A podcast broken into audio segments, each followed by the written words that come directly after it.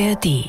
HR Info präsentiert Funkkolleg Klima mit Jennifer Siegler. Stellt euch mal vor, eure Stadt oder Gemeinde wollte schon 2013 eine Windkraftanlage bauen, um was fürs Klima zu tun. Und jetzt, zehn Jahre später, ist da immer noch nix. Was ist da los? Gruppen wie Fridays for Future und die letzte Generation fordern Klimaschutz sofort.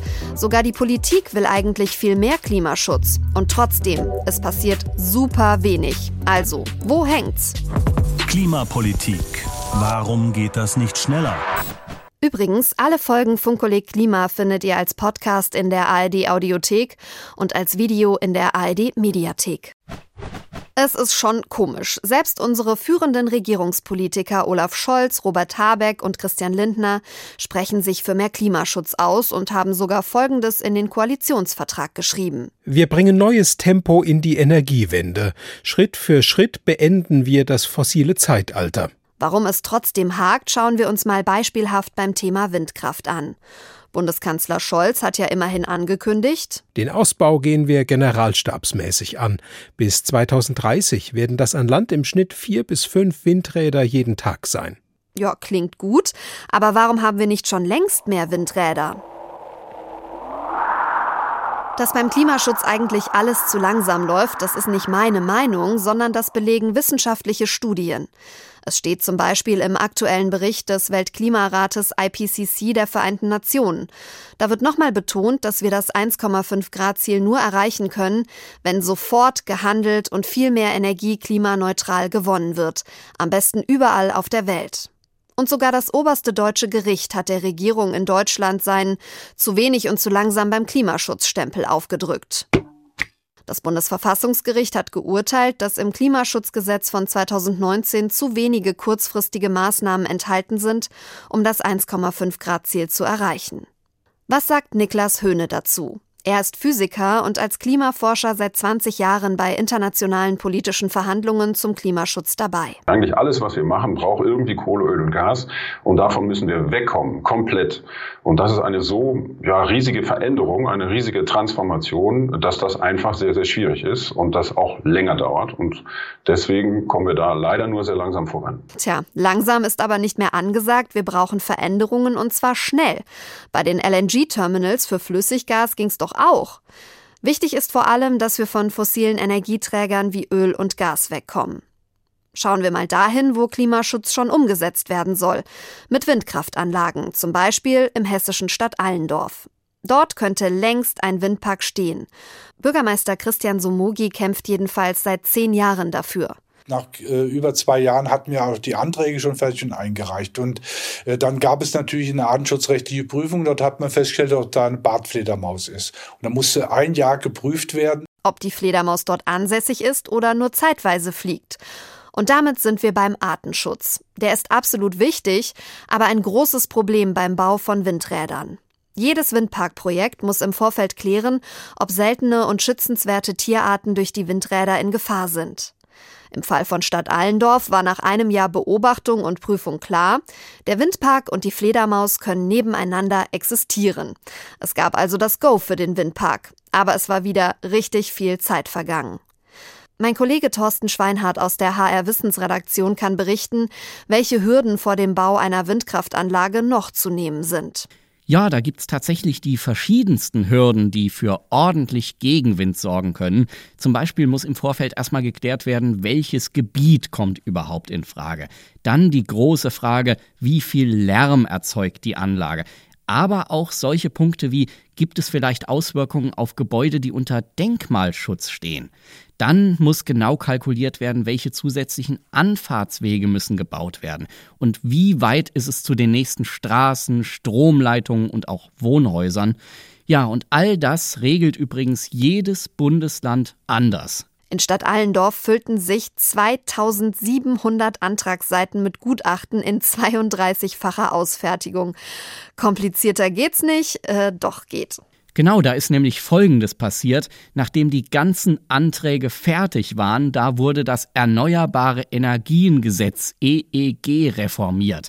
Und das hieß nichts anderes als die Vorgaben für die ganze Geschichte, die änderten sich während des laufenden Prozesses komplett und damit war alles futsch. Die Planungen, die waren komplett für den Abfalleimer und die Anlage, die musste völlig neu konzipiert werden.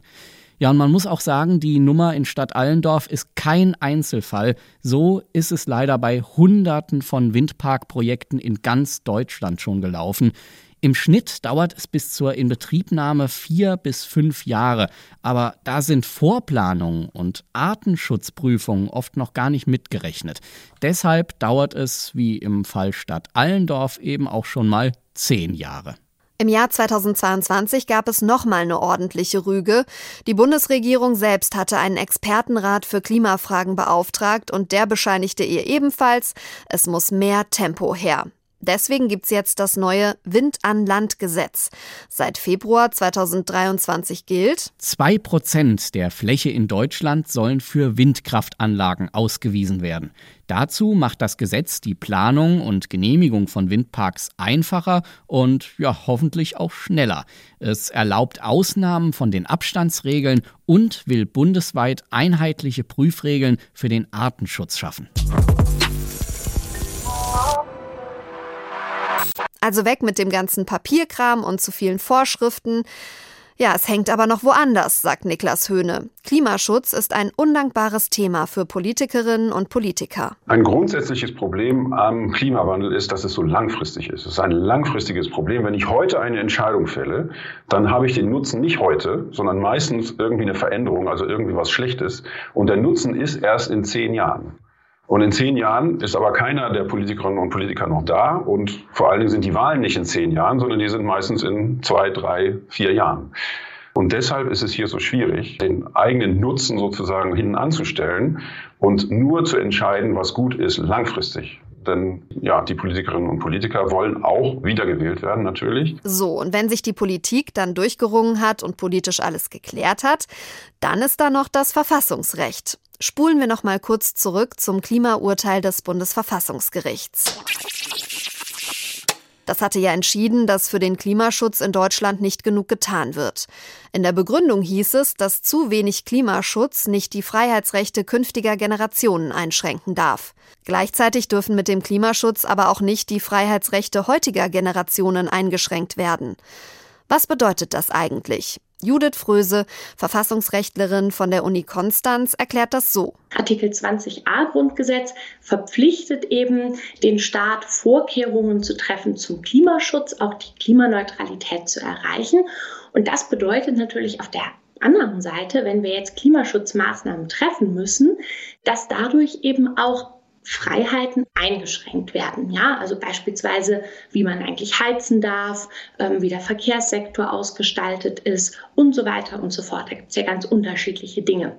Und das sind Maßnahmen, die greifen jetzt in unsere Freiheiten ein, die müssen sich aber rechtfertigen lassen können. Und der Rechtfertigungsgrund für solche Maßnahmen ist eben das Klimaschutzgebot aus Artikel 20a Grundgesetz.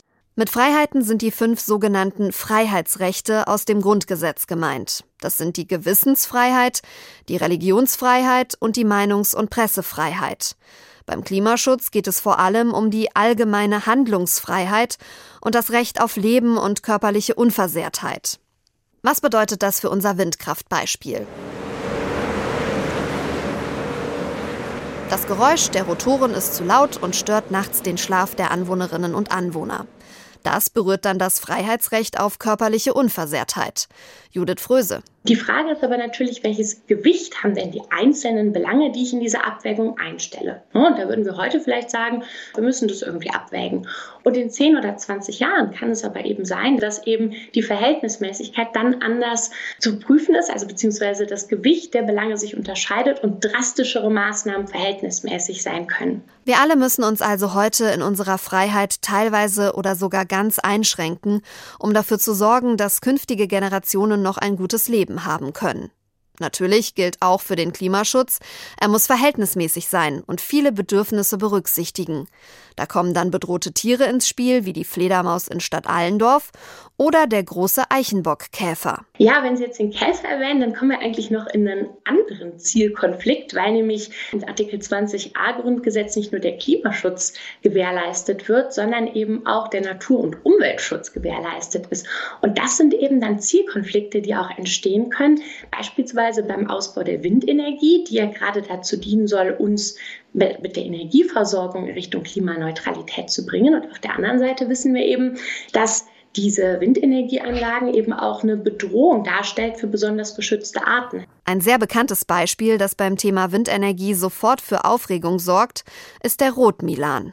Diese bedrohte und deshalb besonders geschützte Vogelart hat sich dank europäischem Recht erholt. Es gibt wieder mehr Rotmilane. Solange die Population insgesamt nicht bedroht ist und 500 Meter Abstand zum Vogelhorst eingehalten werden, stoppt das Vorkommen eines Rotmilans nicht automatisch eine Windkraftanlage. Stehen sich da gesetzliche Vorgaben manchmal gegenseitig im Weg und verhindern mehr Klimaschutz? Die Verfassungsrechtlerin Judith Fröse meint, das ist weniger eine Frage, dass sich einzelne Gesetze im Wege stehen, sondern dass sich eben jede Maßnahme, die man jetzt überlegt und angehen will, dass die sich eben im Einklang befinden muss mit dem höherrangigen Recht. Und neben dem Verfassungsrecht sind das eben auch Vorgaben, die aus dem Europäischen Unionsrecht und aus dem Völkerrecht stammen. Da gibt es ganz viel eben auch im Bereich von Umwelt- und Naturschutz, was wir da beachten müssen. Der Bundestag, also der Gesetzgeber, muss zum Beispiel auch die Folgen seiner Gesetze abschätzen. Dafür muss er die Prinzipien der Nachhaltigkeit beachten. Das ist eben nicht nur Klimaschutz, sondern ähm, nachhaltige Entwicklung bezieht sich auf ganz unterschiedliche Dinge. Es gibt 17 globale Nachhaltigkeitsziele. Und diese 17 globalen Nachhaltigkeitsziele der Vereinten Nationen sollen die Regierungen weltweit umsetzen, um ein gutes Leben für alle in der Zukunft zu sichern. Neben Klimaschutz gehören dazu auch der Kampf gegen Armut, die Gleichstellung der Geschlechter, bezahlbare und saubere Energie, menschenwürdige Arbeit, Wirtschaftswachstum und Frieden. Da ist so unfassbar viel zu beachten, aber genau das wollen wir ja von unseren Politikerinnen und Politikern, dass sie das alles im Blick haben. Nochmal zusammengefasst. Die Folgen des menschengemachten Klimawandels aufzuhalten, ist eine Mammutaufgabe. Dafür brauchen wir Politiker und Politikerinnen, die die wissenschaftlichen Erkenntnisse wirklich ernst nehmen und handeln, die sofort langfristig denken und für die es kein Problem ist, wenn sie nicht heute schon für den Erfolg ihrer Politik gefeiert werden. Und es bewegt sich ja was. Die Erkenntnisse der Wissenschaft, das Urteil des Bundesverfassungsgerichts und die vielen Stimmen, die fürs Klima kämpfen. Das alles schreit jetzt nach Politik.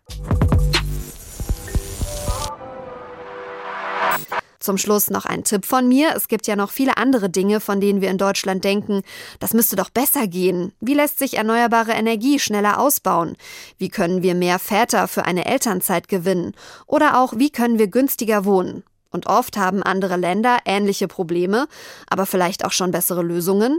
Nach solchen Lösungen sucht der ARD Auslandspodcast Ideenimport. Ihr findet ihn wie das Funkkolleg in der App der ARD Audiothek. Sie hörten Funkkolleg Klima. Alle Folgen auch als Podcast in der ARD Audiothek oder zum Anschauen in der ARD Mediathek.